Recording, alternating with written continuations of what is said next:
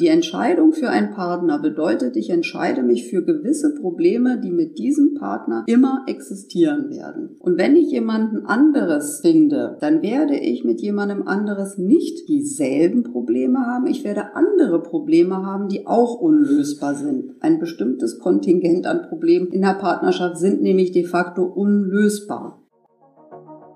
Female Zeitgeist der Podcast für starke Frauen, die mit beiden Beinen im Leben stehen.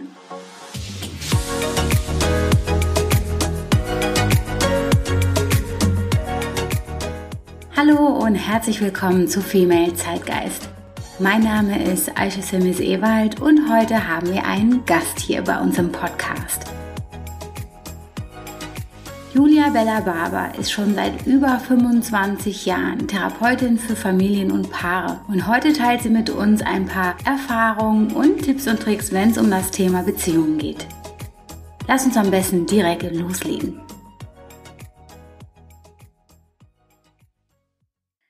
Liebe Julia, herzlich willkommen bei Female Zeitgeist, der Podcast für starke Frauen, die mit beiden Beinen im Leben stehen. Ja, vielen Dank. Ich freue mich, dass ich hier bin. Ja, wir uns auch. Äh, super, dass du die Zeit genommen hast, heute zu uns in den Podcast zu kommen. Ich hatte dir ja schon ein bisschen erzählt. Ich hatte in der Instagram-Community nachgefragt, welche Themen interessant sind. Und da kam oft so das Thema Beziehungsarbeit, wie man ähm, erkennt, ob man den richtigen Partner hat, wie man an Beziehungen ja. arbeitet. Ja. Und so bin ich dann auf dich gekommen und ja. freue mich natürlich total, dass du die Zeit heute auch für uns nimmst. Ja, sehr gerne. Julia, seit über 25 Jahren arbeitest du schon als Therapeutin mit Familien und Paaren. Wie steht es um die Liebe? Erzähl uns davon. Na, um die Liebe steht es immer gut, würde ich sagen. Äh, es hat sich vieles verändert in den letzten 25 Jahren. Ich arbeite immer noch sehr, sehr gerne mit Paaren. Was ich mir vorstellen kann, ist, dass viele Menschen sich fragen, gibt es es noch diese ewige Liebe, dieses Ideal, äh, dieses vielleicht auch romantische Ideal? Naja, wir haben natürlich auch Zahlen, wir kennen natürlich die Statistik, wir haben, wir wissen auch, dass 40 Prozent der Ehen in Deutschland äh, geschieden werden. Was ich daran am aller, aller spannendsten finde, ist, dass gut 60 Prozent der Ehen in Deutschland nicht geschieden werden. Und ähm, das finde ich für mich immer noch eine sehr, sehr schöne Zahl. Wir wissen natürlich auch, dass viele Menschen zusammenleben, ohne verheiratet zu sein. Ich sehe in meiner Arbeit fast nur Paare, die zusammenbleiben wollen, obwohl sie ja gerade in der Krise sind, sonst wären sie ja nicht bei mir. Und das finde ich eine tolle Sache, weil aufgeben kann jeder.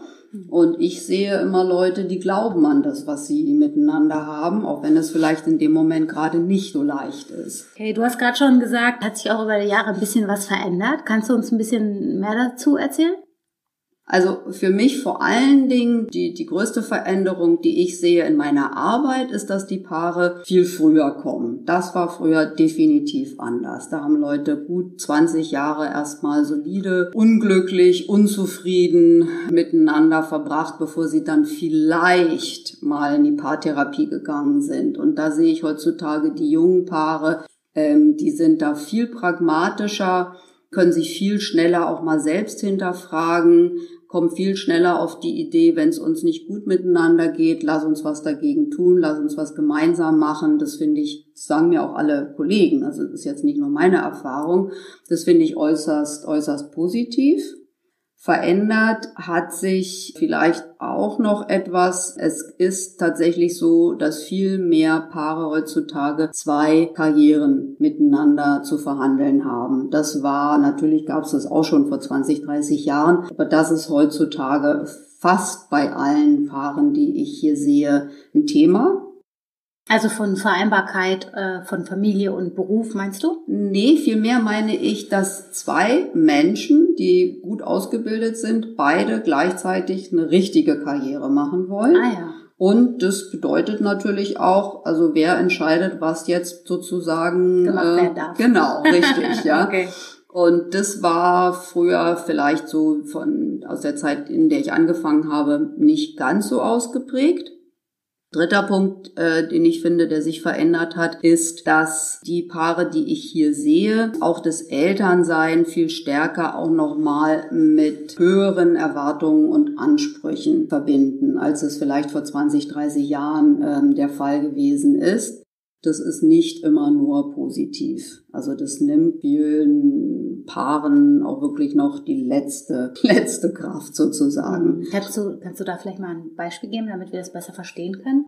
Also es ist da zum Teil äh, sind da perfektionistische Ansprüche an sich, an, an, an sich selbst als Eltern, mhm. die ich für äußerst fragwürdig und auch zu einem gewissen Grad für äußerst schwierig halte. Da bleibt sozusagen, also wenn der Anspruch an die eigene Karriere und der Anspruch an das Elternsein befriedigt wird, bleibt fast überhaupt nichts mehr übrig an Energie ne, für die für die Liebe, für das Paarsein. Mhm. Und das tut mir manchmal ein bisschen leid, weil ich denke, das ist unrealistisch.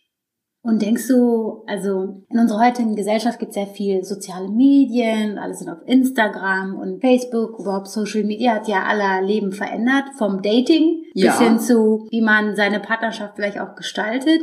Denkst du, das hat einen Einfluss auf diese hohen Erwartungen, die nicht nur auf die Karriere, nicht nur auf die Partnerschaft, sondern auch auf das Elterndasein sich übertragen?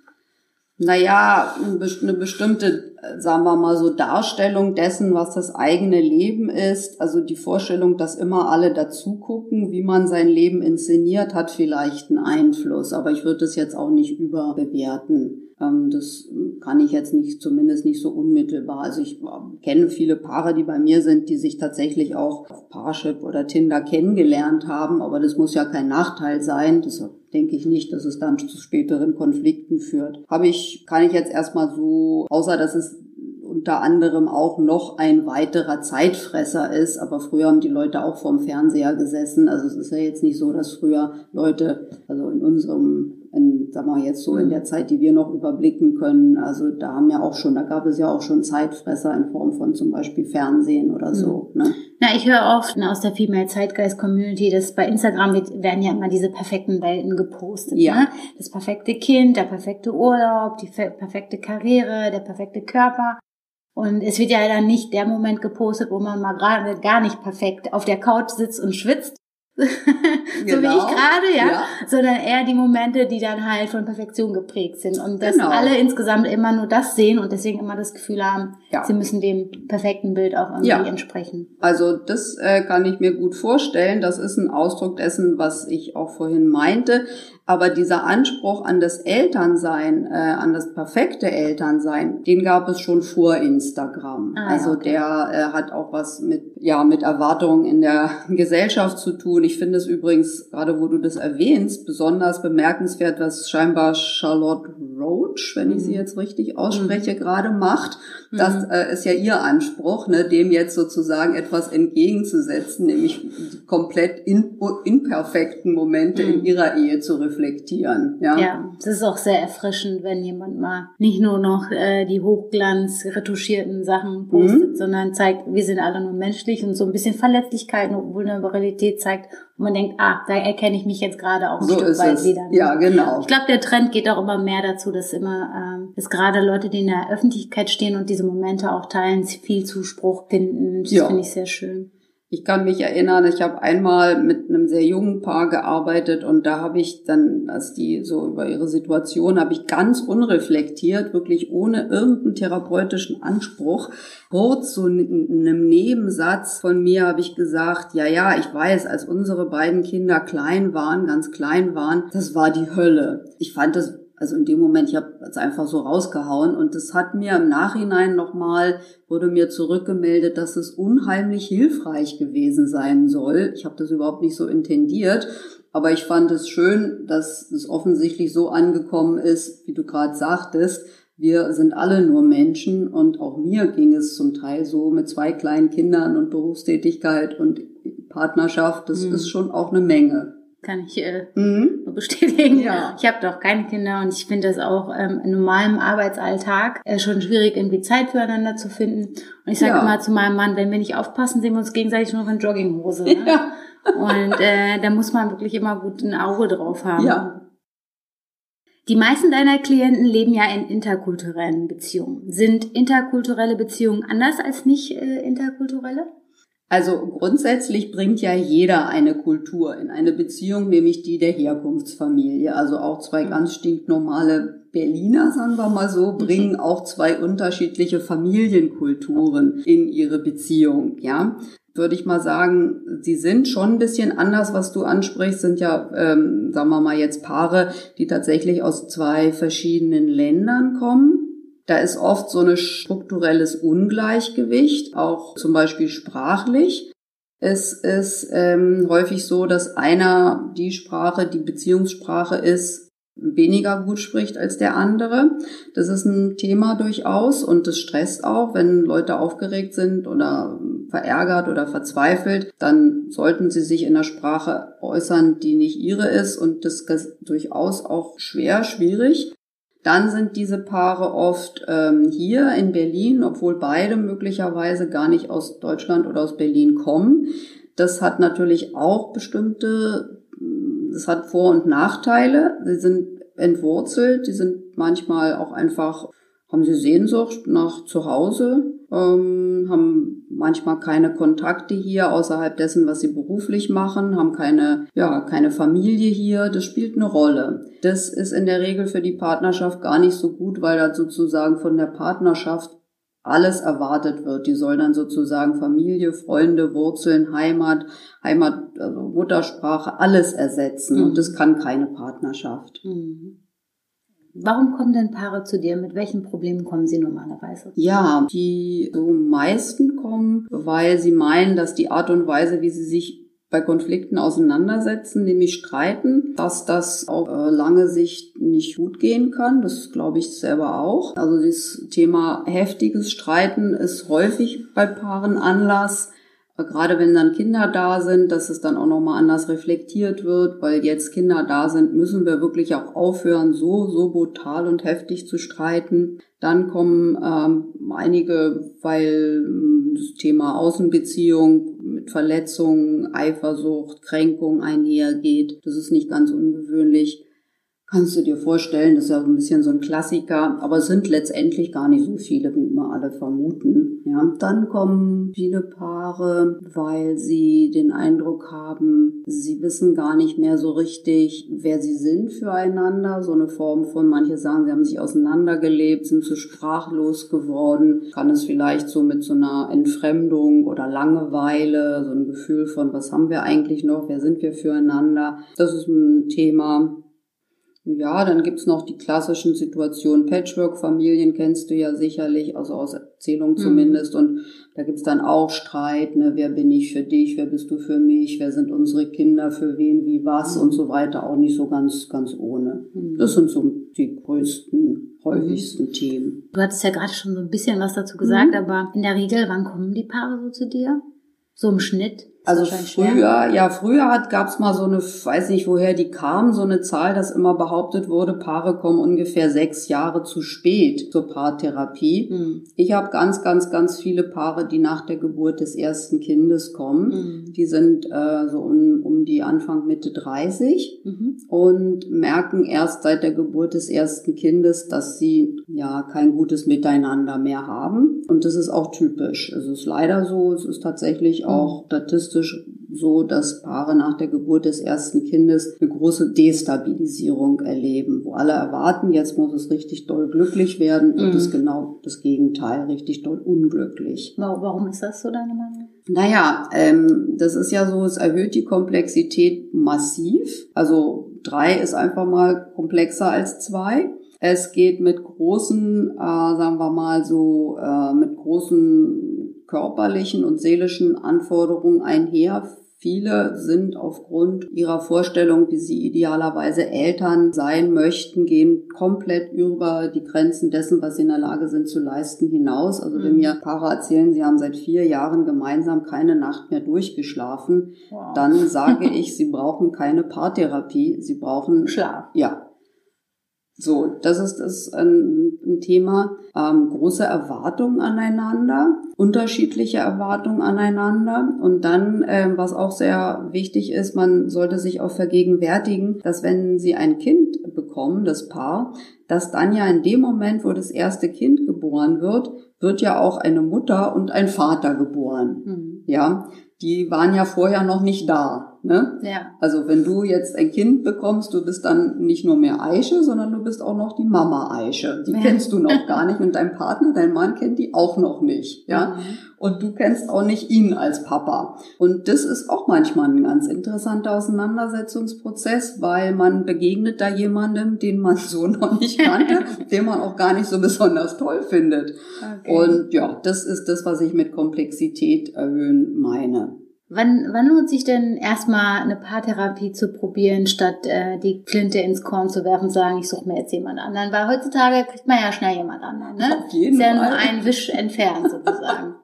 genau. Also was das andere, beziehungsweise die Leute denken ja nicht, das ist, äh, sie, sie suchen jemand anderes, sondern die Leute meinen ja, sie finden dann jemand Besseres. Mhm. Ne? Das ist ja das, was das Problem ist. Ne? Ah, ja. Also sie denken immer, ich könnte was Besseres haben. Sie denken sogar manchmal, ich habe was Besseres verdient. Mhm.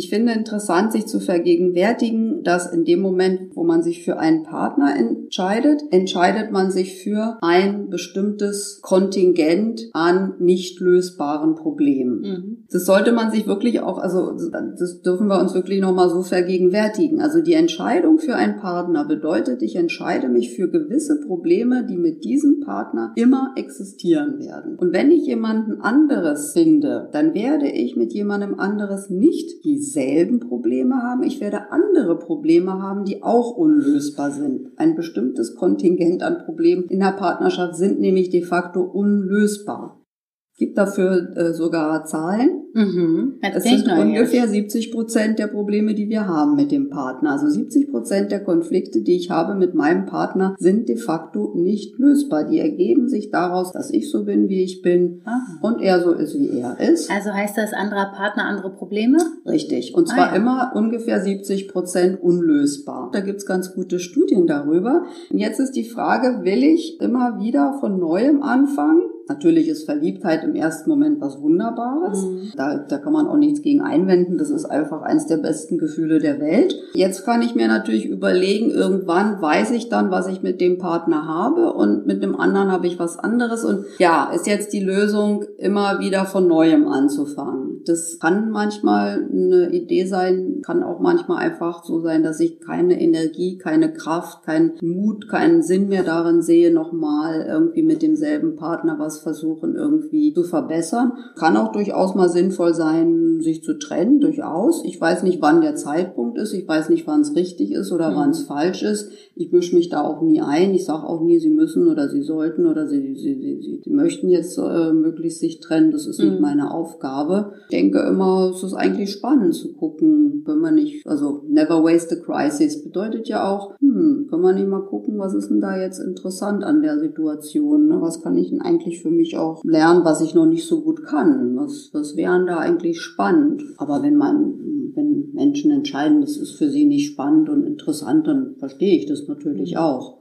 Und gibt es so Fälle, in denen du ich, ich habe schon das Gefühl, dass du jetzt nicht sagen würdest, ja, trennt euch, das bringt hier nichts, aber wo du schon denkst, hm, das ist hier so verwirrend, da macht es eigentlich nicht mehr so viel Sinn, weil da so viel mhm. Porzellan mhm. bei kaputt gegangen ist. Mhm. Gibt es auch solche Situationen? Also äh, das denke ich durchaus, aber ich weiß ja auch, ich muss ja meinen eigenen Gedanken nicht glauben. Mhm. Also dass ich das denke, ist völlig okay. Mhm. Das bildet aber nicht eine Wahrheit ab mhm. die ich besser weiß als die Paare selber. Mhm. Ich denke das, nehme es auch mal zur Kenntnis, dass ich das jetzt gerade denke mhm. und beobachte mich auch gerne dabei, wohlwollend, wenn es geht, das zu denken. Ich glaube aber nicht an, dass das eine Wahrheit ist. Es ist nur ein Gedanke und ich bin sehr, sehr, sehr, sehr oft, sehr, sehr oft überrascht darüber, dass, obwohl ich gerade irgendwann mal sowas gedacht habe, die mhm. Paare was ganz Neues erfinden.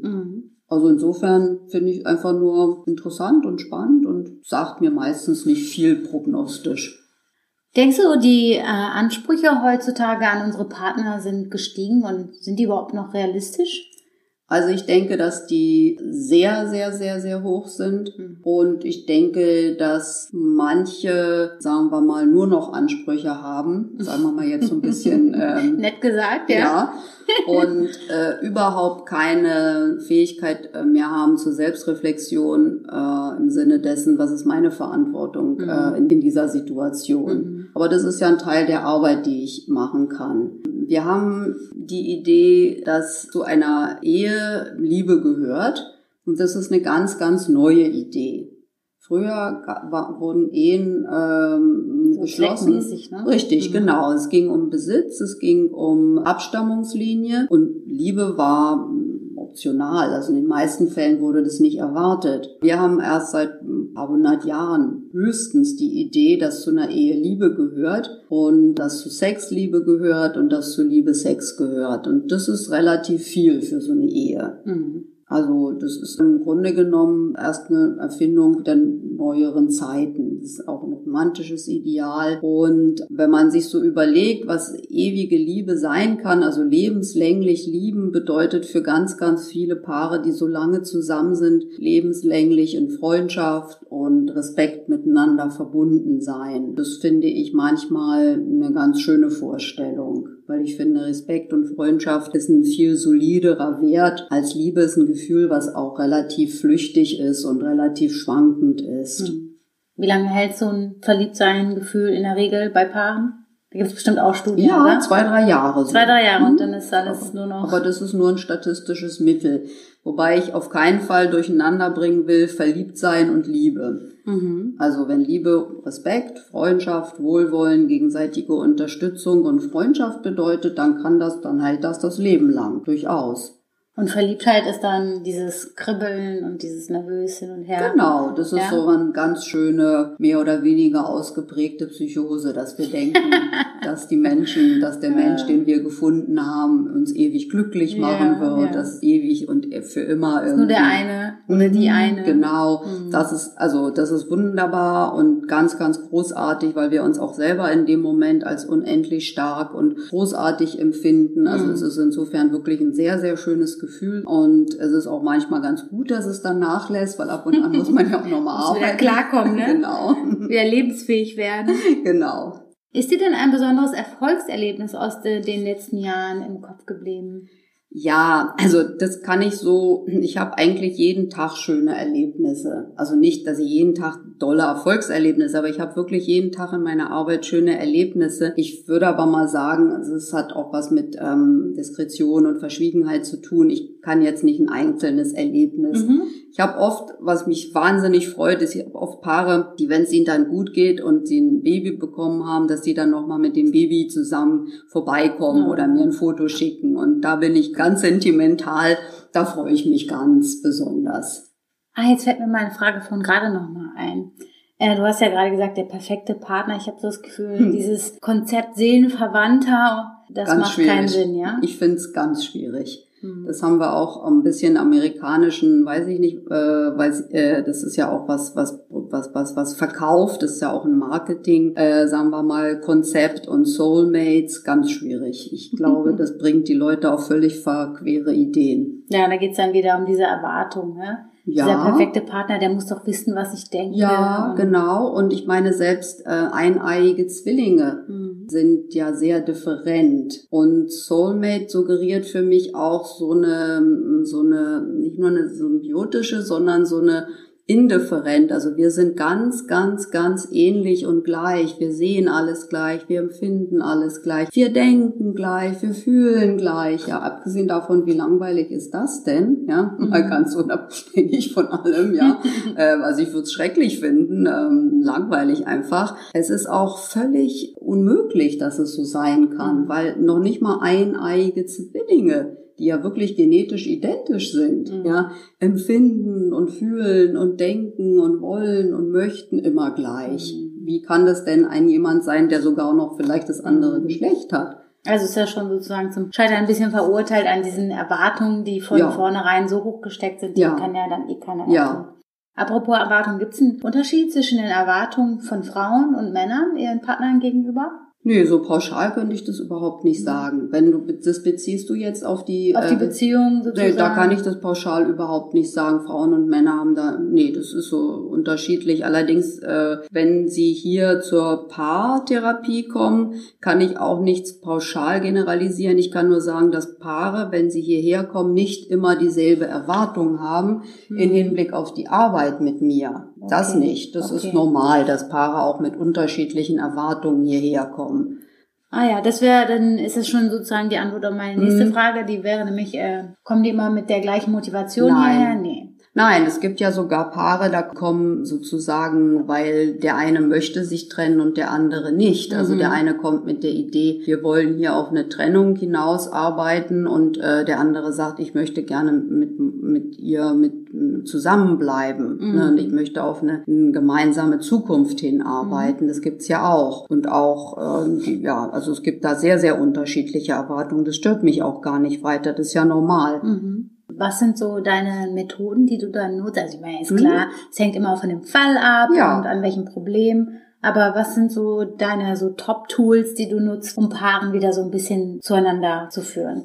Erstmal tatsächlich frage ich gemeinsam, welche Ziele und ob die unterschiedlich sind oder ob es dieselben sind erfahre ich. Also es geht auch darum, dass man erstmal klärt, mit welcher Zielsetzung man hier ist und was mein Job überhaupt sein kann. Mhm. Ne? Sogenannte Auftragsklärung, logischerweise. Naja, sagen wir mal so, die Hauptbewegung, egal mit welchen Tools, aber die Hauptbewegung geht immer dahin zu erkennen, dass ich den anderen wieder in seiner Verletztheit wahrnehmen kann. Das fällt wirklich schwer, wenn man selber mhm. gerade verletzt und gekränkt ist. Das verstehe ich auch, aber das ist nun mal Teil dessen, was zu leisten ist ist. Also so sozusagen wieder Empathie für ja, den anderen ja, zu empfinden. Ja, genau, genau. Nicht sozusagen auf meine Kosten, dass ich sage, ja, mein, mein Problem mit dir ist wahrscheinlich gar nicht so schlimm wie dein Problem mit mir, sondern wir haben beide im Moment das Gefühl, äh, einander verloren zu haben und es ist für beide gleichermaßen schmerzlich. Und das ist oft so, dass einer über den Schmerz mehr redet als der andere. Mhm. Und der, der nicht redet, der wird sozusagen, hat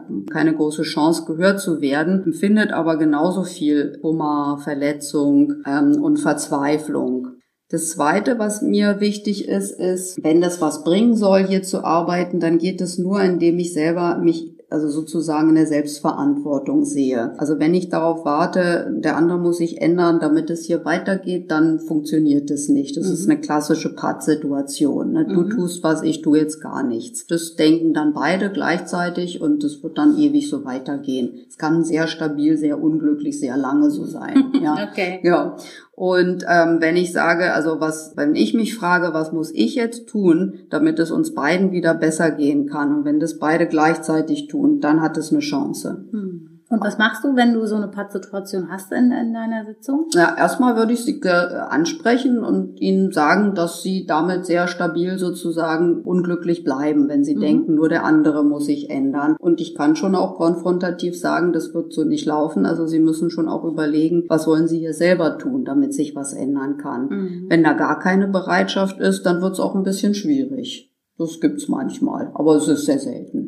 Hattest du denn schon mal so Paare, die eine Stunde lang einfach sich angeschrien haben? So? Nein. Nee?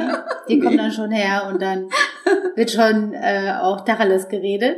Ja, doch. Die meisten kommen ja her, weil sie weil sie, ja, weil sie das Bedürfnis haben, auch wenn das erste Reden meistens Anklagen mhm. ist, Mhm. Ja. Hauptsache, es wird kommuniziert. Ja, am Anfang ist es sehr viel Anklagen und sehr viel Vorwurf und sehr viel Loswerden. Das ist auch okay, aber das lasse ich auch nicht so wahnsinnig mhm. lange so laufen, weil es soll ja auch schon was passieren, was sie bisher noch nicht gemacht haben. Sich zuzuhören, mhm. sich gegenseitig Anteilnahme, auch Verständnis füreinander wieder mitteilen zu können.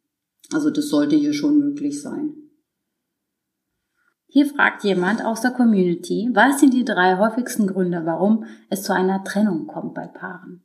Es gibt sogar etwas, was ein, ein, ein amerikanischer Paartherapeut und Wissenschaftler, der heißt John Gottman, als die sogenannten vier Reiter der Apokalypse bezeichnet hat. Das kann man auch sehr gut googeln.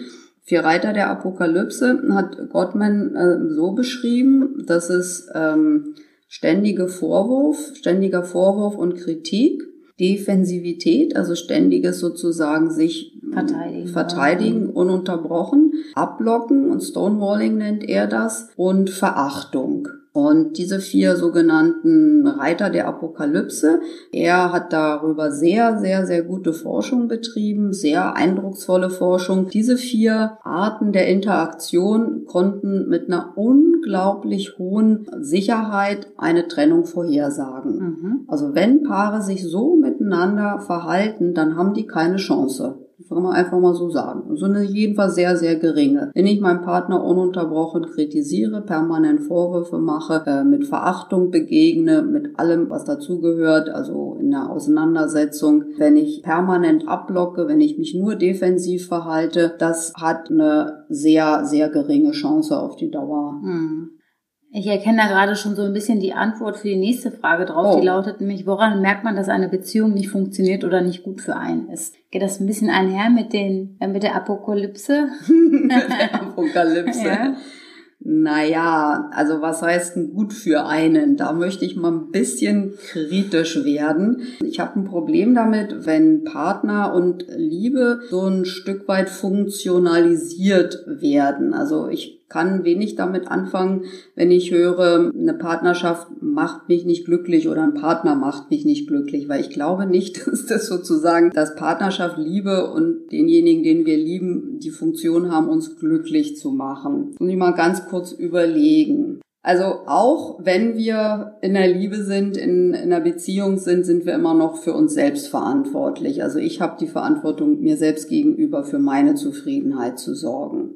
Das ist so ein bisschen hinter dem Spruch, liebe dich selbst und es ist egal, wen du heiratest. Das steckt da so ein bisschen dahinter. Sehr mhm. pauschal, sehr einfach, vielleicht auch banal formuliert, aber da ist ein Stück ganz, ganz große Wahrheit auch drin. Was heißt denn, es ist nicht gut für mich, wenn mich jemand schlägt, wenn mich jemand demütigt, wenn, wenn ich in einem sadistischen sozusagen Interaktion gefangen bin, die mich, die mich destabilisiert, die mich an mir selber zweifeln lässt, dann kann ich natürlich schon sagen, das ist de facto alles nicht gut für ja, mich. Sehr destruktiv. Ne? Destruktiv, ja. Wenn ich aber merke, ich bin auch manchmal gefordert in meiner Beziehung tatsächlich, dann ist es auch ein Stück das, was Erwachsenenleben ausmacht. Dass ich auch manchmal in der Beziehung merke, aha, jetzt geht's mir tatsächlich nicht gut, jetzt muss was passieren. Und das finde ich nicht ein Grund, sich zu trennen, mhm. sondern ein Grund, mit dem Partner gemeinsam in ein konstruktives Gespräch, in eine konstruktive Auseinandersetzung einzusteigen und zu sagen,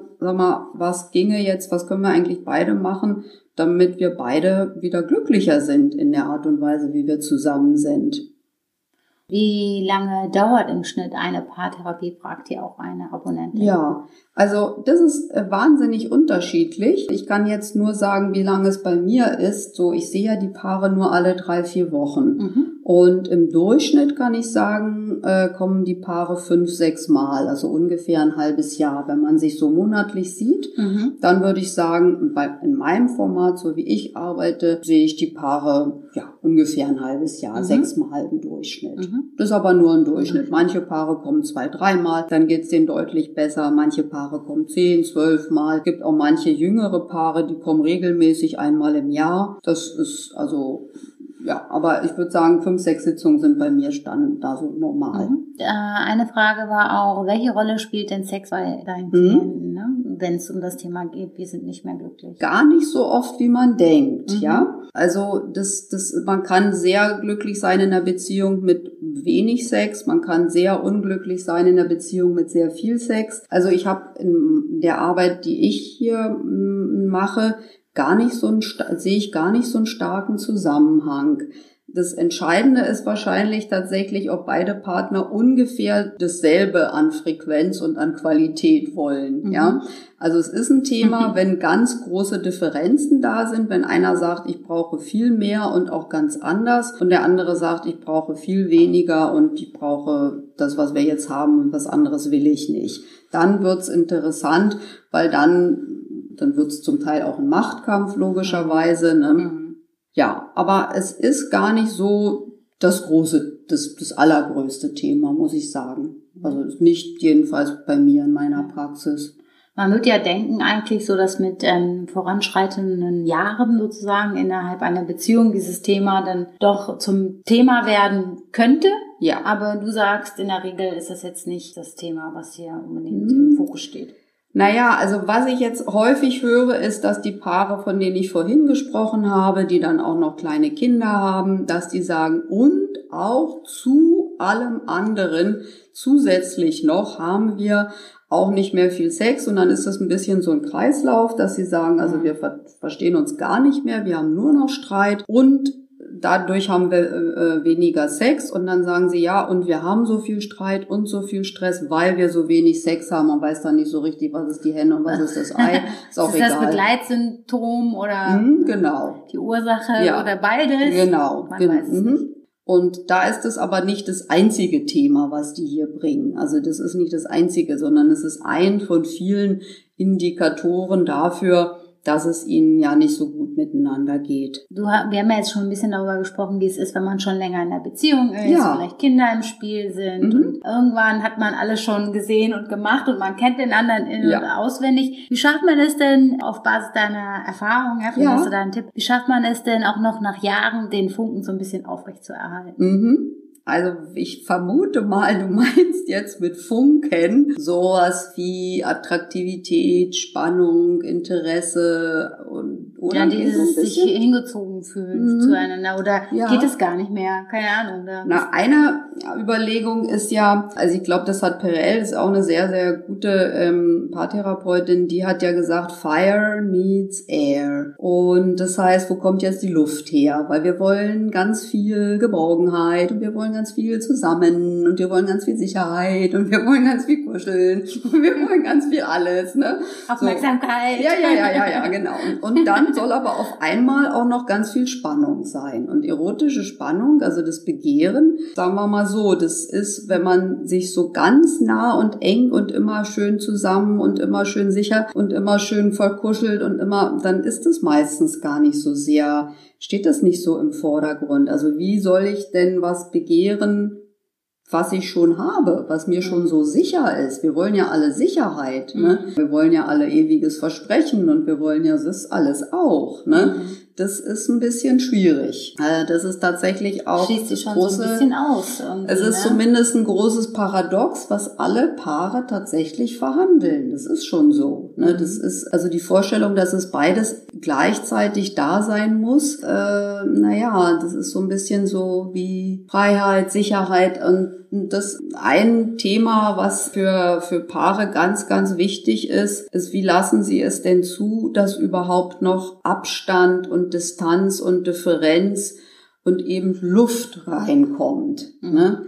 Also wenn man jeden Abend händchenhaltend auf dem Sofa sitzt, dann kann man ganz viel erleben, eben auch Nähe und Sicherheit und Geborgenheit, Mhm. ja, und so weiter. Allerdings ist dann wenig Differenz, Differenziertheit und Luft sozusagen. Manchmal brauchen Paare auch ein bisschen Abstand, um sich überhaupt wieder sehen zu können. Mhm. Also es ist gar nicht so schlecht, in einer Fernbeziehung zu leben für den Funken, ja? Das ist häufig so, dass die Leute das sagen, dass ihnen das dabei hilft. Ja, die haben dann andere Probleme immer Mhm. wieder schon, aber das ist etwas, was ihnen manchmal hilft. Ja, auf jeden Fall. Dann fehlt wahrscheinlich dieses sich nahe fühlen und, und, und das ist die andere Sicherheit, Seite, die Sicherheit. ähm, Geborgenheit und natürlich auch das Thema Familie ist ein schwieriges Das ist ein Thema. Rätsel, das man quasi die lösen kann.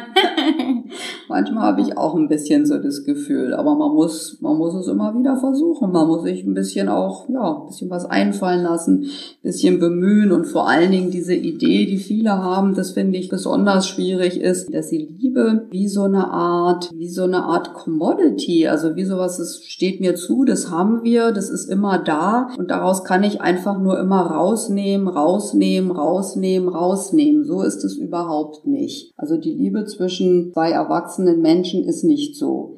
Die ist im Übrigen auch nicht bedingungslos. Die, die Liebe zwischen Eltern und Kindern oder wenn wir gläubig sind zwischen Gott und uns, die ist bedingungslos. Die wird Mhm. auch nie aufhören, die endet nicht, die ist immer da. Aber die Liebe zwischen zwei erwachsenen Menschen ist eine Sache, wo man nicht sozusagen wie so ein Konsumgut einfach immer rausnehmen kann. Da sollte man auch gucken, dass man wieder was reingibt, weil das ist fatal, wenn wir einfach denken, wir können uns da bedienen, es ist da und es wird immer weiter sprudeln. Das ist nicht so.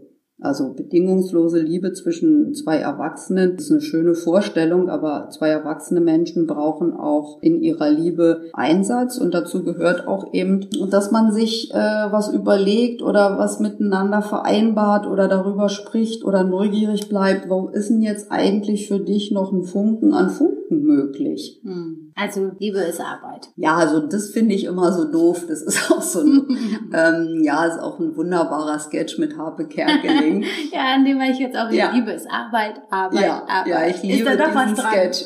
Ein bisschen, ja, ich Bisschen will, schon. bloß immer nicht, dass, dass meine Paare noch mehr Arbeit haben, ja, weil sie haben meistens ja schon Viel Arbeit. Ja, ne? genau. Deswegen leidet ja meistens dann auch die Beziehung so, drunter. Ne? ja, ja. Mhm. Denke, sowas ähnliches will ich damit auch vermitteln. So diesen Gedanken will ich damit schon auch vermitteln. Ich will bloß das Wort Arbeit vermeiden. Liege ich da richtig, wenn ich das jetzt so zusammenfasse, ist, wenn du äh, eine gesunde Beziehung haben möchtest, musst du auch genauso bereit sein zu geben und zu Ja. investieren Ja, und nicht nur zu denken, jetzt mach mich glücklich. Ja. absolut.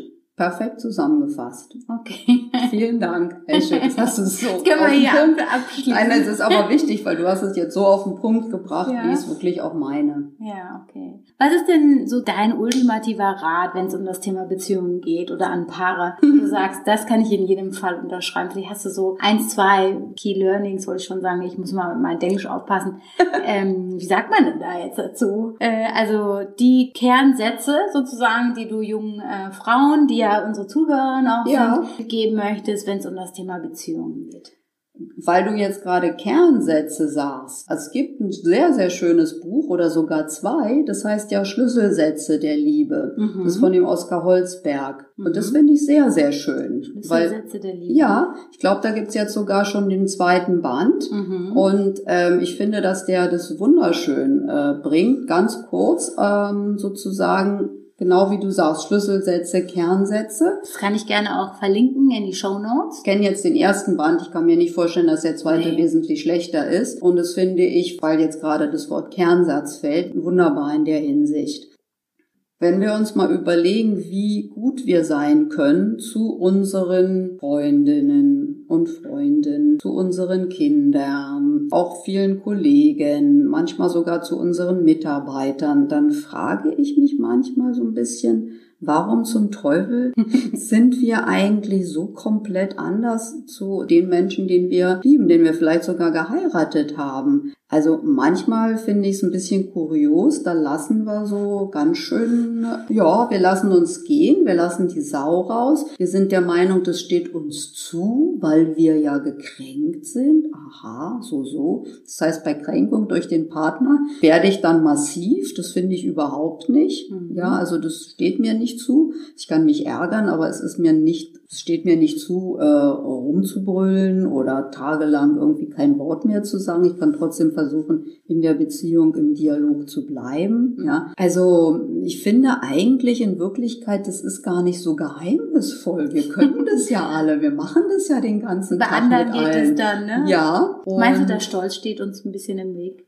der Stolz, mhm, das habe ich jetzt so noch nie überlegt. Der Stolz könnte sein, könnte aber auch so ein Missverständnis sein, ja, der liebt mich ja schließlich, also kann ich da auch mal was, da kann ich auch mal was zumuten. Mhm. Auch die Vorstellung, wenn ich mich verletzt fühle, dann hau ich zurück. Das finde ich nicht so ganz nachvollziehbar. Ich sehe auch viele erwachsene Frauen, die den ganzen Tag da auf dem, sagen wir mal, Spielplatz rumrennen und immer sagen, nicht zurückhauen. Mhm. Und dann erlebe ich sie mit ihren Partnern bei der kleinsten Kränkung so massiv werden. Das kann ich nicht so ganz nachvollziehen.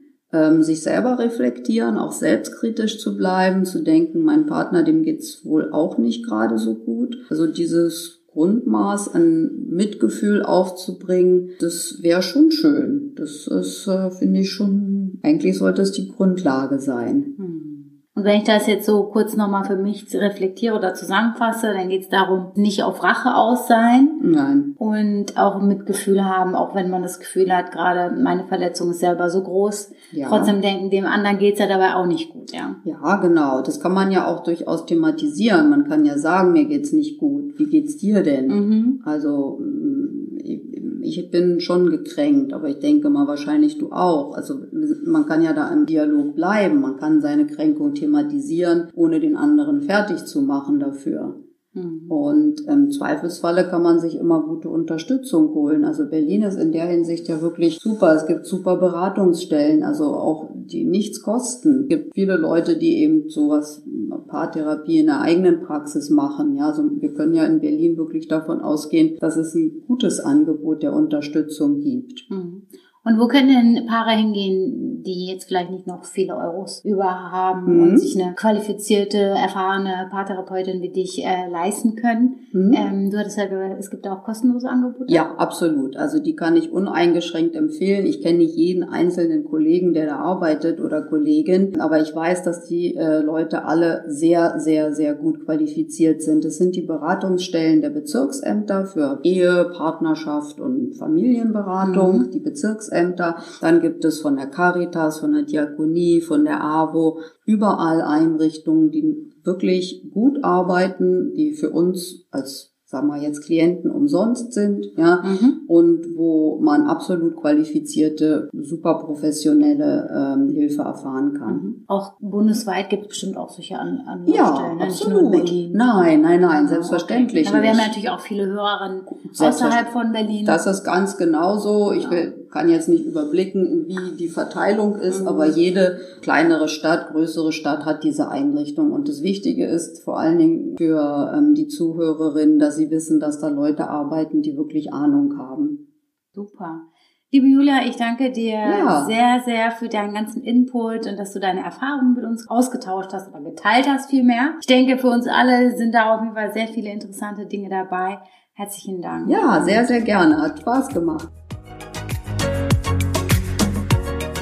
So, das war unsere heutige Podcast-Folge zum Thema Beziehungsarbeit. Ich hoffe, sie hat dir gefallen und du konntest dir etwas davon für dich mitnehmen. Wenn dir die Podcast-Folge gefallen hat, dann lass mir doch gerne eine Podcast-Bewertung da. Ansonsten hören wir uns in zwei Wochen wieder. Ich freue mich auf dich.